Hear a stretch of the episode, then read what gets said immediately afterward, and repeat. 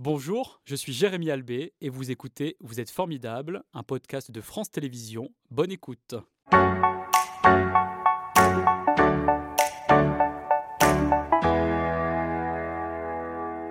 Bonjour Kadia, c'est un plaisir de vous accueillir. Vous êtes donc directrice artistique, chorégraphe. La 20e biennale de la danse de Lyon commence donc euh, ce week-end jusqu'au 30 septembre. Est-ce que vous vous souvenez de la première fois où vous avez euh, côtoyé la danse hip-hop puisque c'est votre euh, discipline depuis très longtemps maintenant?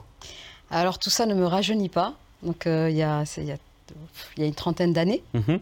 Donc c'est pour moi c'était une, belle découverte puisque cette, cette danse euh, correspondait vraiment euh, à, à, ma personnalité, mhm. à, à, ce que je suis. À ce que vous ressentiez déjà euh, à l'époque, et donc naturellement, vous avez décidé d'en faire votre métier?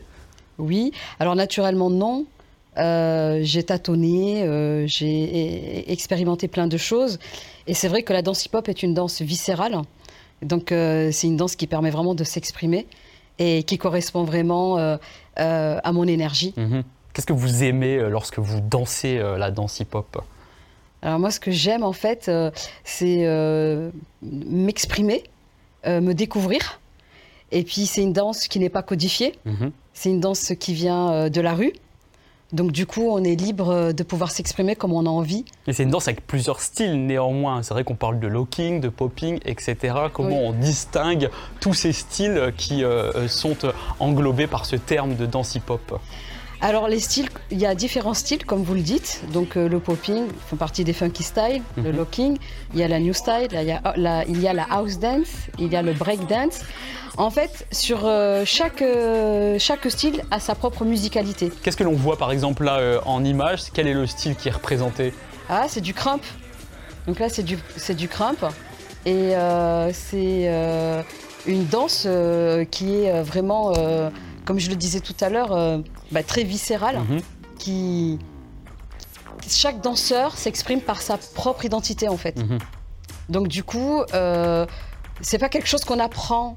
C'est pas, il n'y a pas une école en fait. Il y a de la liberté finalement dans cette danse euh, hip-hop et dans ces euh, styles. que vous apporte le hip-hop en tant que femme? Alors ce que m'apporte le hip-hop en tant que femme, ben, c'est déjà d'exister pour ce que je suis et puis de, me battre aussi, mhm. en fait, par rapport, par rapport à mon histoire, par rapport à mes origines, par rapport à ma culture, par rapport à mon identité. Et, euh, et, c'est beaucoup. Et 30 ans plus tard, vous euh, trouvez justement que le hip-hop est plus ouvert aux femmes et euh, qu'elles ont aujourd'hui la place qu'elles méritent dans cette danse alors pour moi, quand j'ai démarré, il y avait déjà cette ouverture. Mhm. Il y avait vraiment une équité entre les danseurs et les danseuses. Moi, j'ai jamais connu euh, justement euh, ce côté, bah, t'es une fille, euh, du coup, vas-y, reste sur le côté, et puis moi, je suis un mec, et voilà. Il y a toujours eu vraiment de la bienveillance, et bien au contraire, de travailler vraiment ensemble. Alors c'est vrai que on a poussé les portes en fait. Hein, quand le hip-hop est rentré dans les théâtres, la première création c'était Sobedo, un canti-pop, qui a notamment été programmé à la Maison de la Danse. Mhm. en 1900, je crois, 94, si je ne dis pas de conneries. Et euh, du coup, c'est vrai que pour moi, il y a toujours eu euh, cette rencontre, cette alchimie euh, du masculin et du féminin de pouvoir ensemble raconter une histoire et faire passer des émotions. Et c'est ce que vous faites aussi depuis 2004 avec votre propre compagnie hein, que vous avez créée pour transmettre cette vision de la danse hip-hop, car vous dites sur votre site internet, c'est ce que j'ai lu, qu'elle doit passer par son intériorisation. Mm. Qu'est-ce que cela veut dire? Ben, Ça veut dire que en fait, c'est de rester intègre à ce qu'on est, de pas justement se désintégrer, si je peux mhm, dire ça mhm. comme ça, et de toujours être fidèle vraiment euh, à son histoire, à sa spiritualité, et d'être sincère dans ce qu'on a envie de raconter, de le faire vraiment avec euh, l'émotion qu'on a et ce qu'on ressent, mhm. et de ne pas faire pour faire. Et où est-ce que vous avez fait vos armes euh, avant de lancer cette compagnie? Parce qu'il fallait quand même avoir un peu de l'audace. Alors c'est vrai que moi j'ai un parcours, je suis une danseuse autodidacte, donc je me suis formée, j'ai travaillé avec beaucoup de chorégraphes que ce soit euh, sur Lyon, sur Paris, euh, aux États-Unis. Mhm. Donc euh, la liste est longue. Mais c'est vrai que j'ai travaillé en tant que danseuse-interprète et dirigée par des, par des chorégraphes. Mais après, j'avais envie d'avoir, de raconter ma propre histoire en fait. Et de transmettre aussi parce que ça vous tient vraiment à cœur. et c'est ça. La transmission, c'est vraiment le cœur de mon, de mon travail.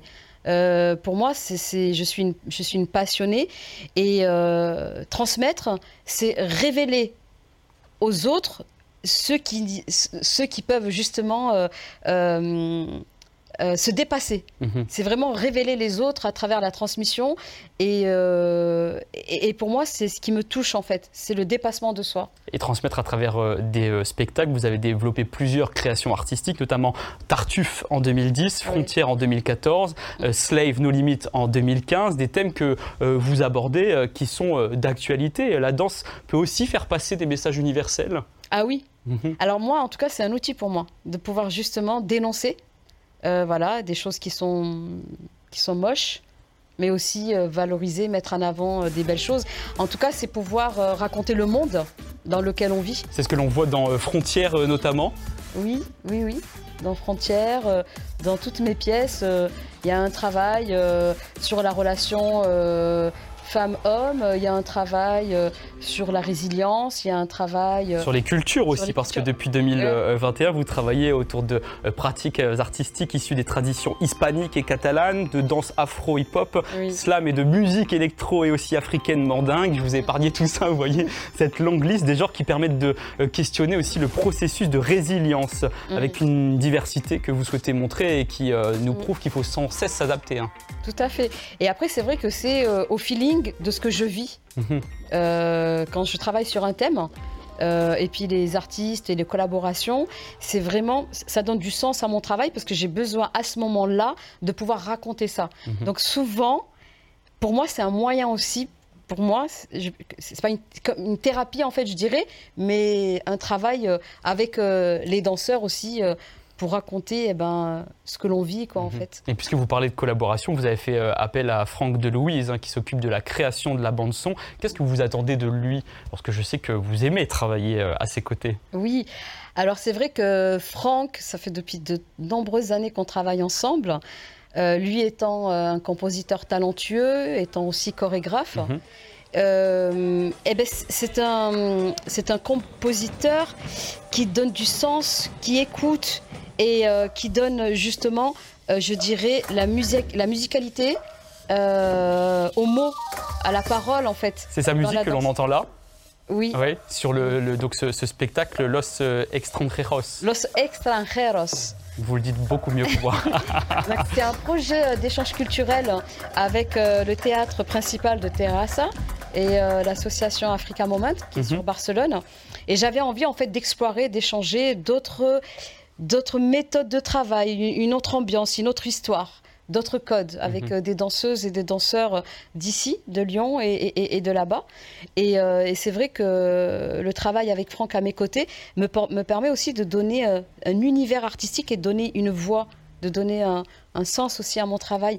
Parce que il va vraiment chercher euh, et il me pousse aussi. Il me pousse aussi euh, dans mes retranchements à me dépasser, à pas rester sur des choses euh, acquises en fait. Mhm. c'est vrai que le volet social est aussi très important dans votre travail. vous dites que ça participe à l'acceptation de la différence et au mieux vivre ensemble. Bien sûr. moi, quand j'ai démarré, quand j'ai démarré la danse, ça a été très dur de mon côté, puisque bon c'est pas facile de dire bon ben voilà je, je vais être danseuse professionnelle c'est souvent euh, l'inquiétude euh, des mhm. parents, souvent, ben voilà, euh, on ne sait pas, c'est l'inconnu aussi. Hein.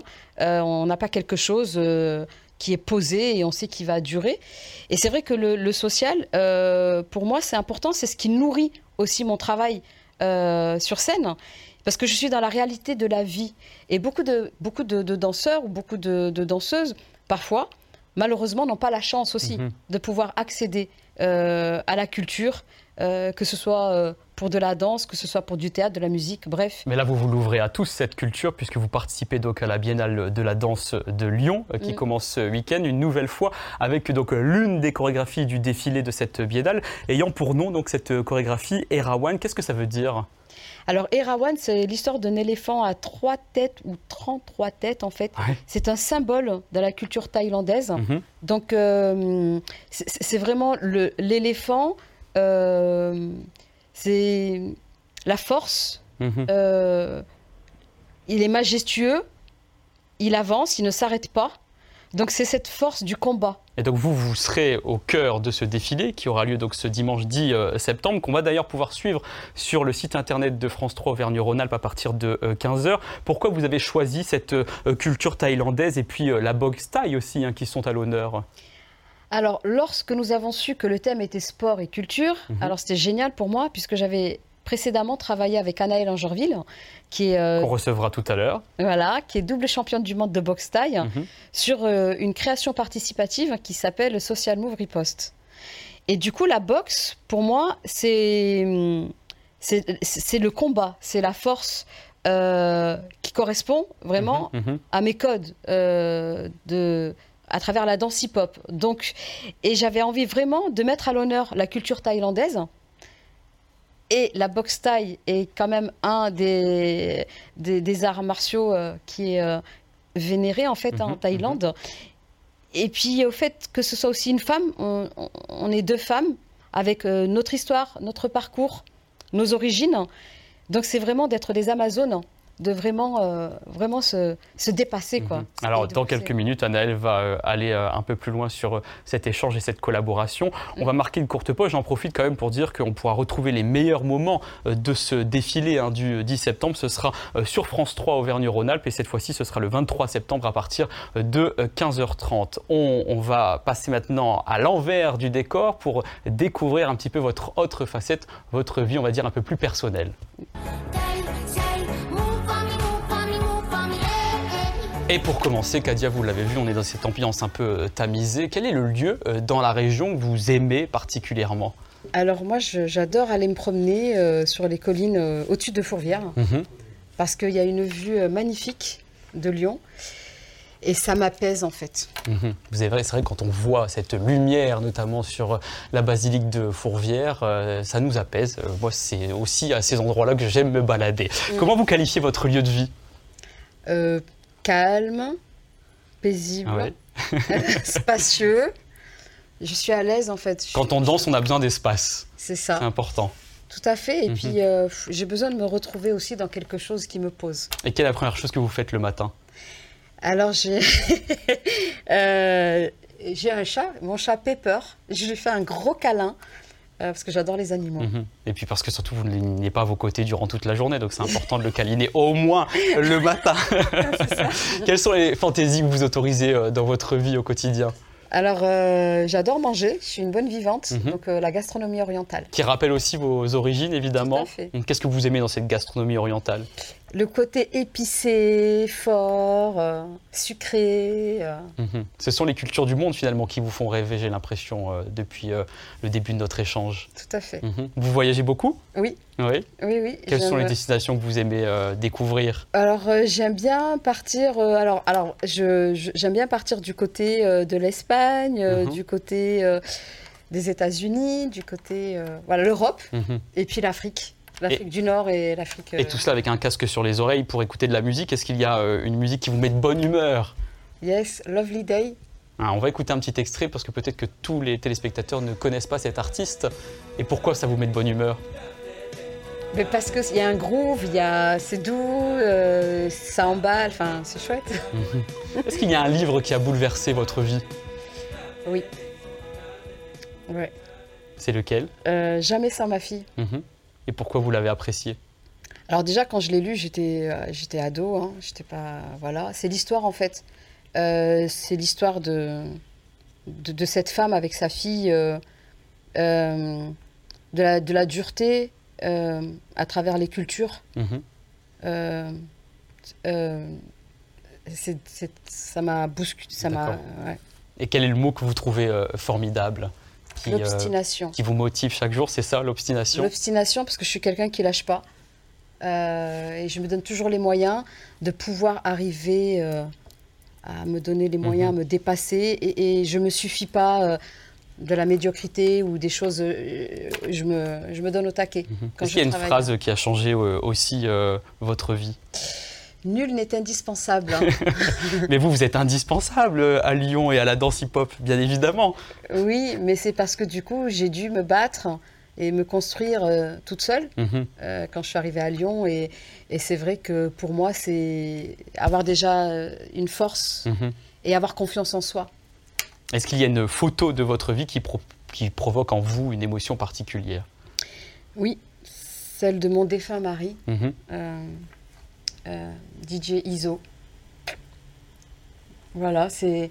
Vous lui rendez hommage aujourd'hui finalement euh, à travers cette mise en lumière dont vous êtes formidable. Et d'ailleurs, est-ce qu'il y a une autre personne que vous trouvez formidable? Oui, aussi. c'est Robert Caro. C'est Robert Caro. Qui est-il? Je dirais c'est avant tout, on, s'est rencontrés dans le cadre professionnel. Mhm. Euh, donc c'est une personne euh, vraiment...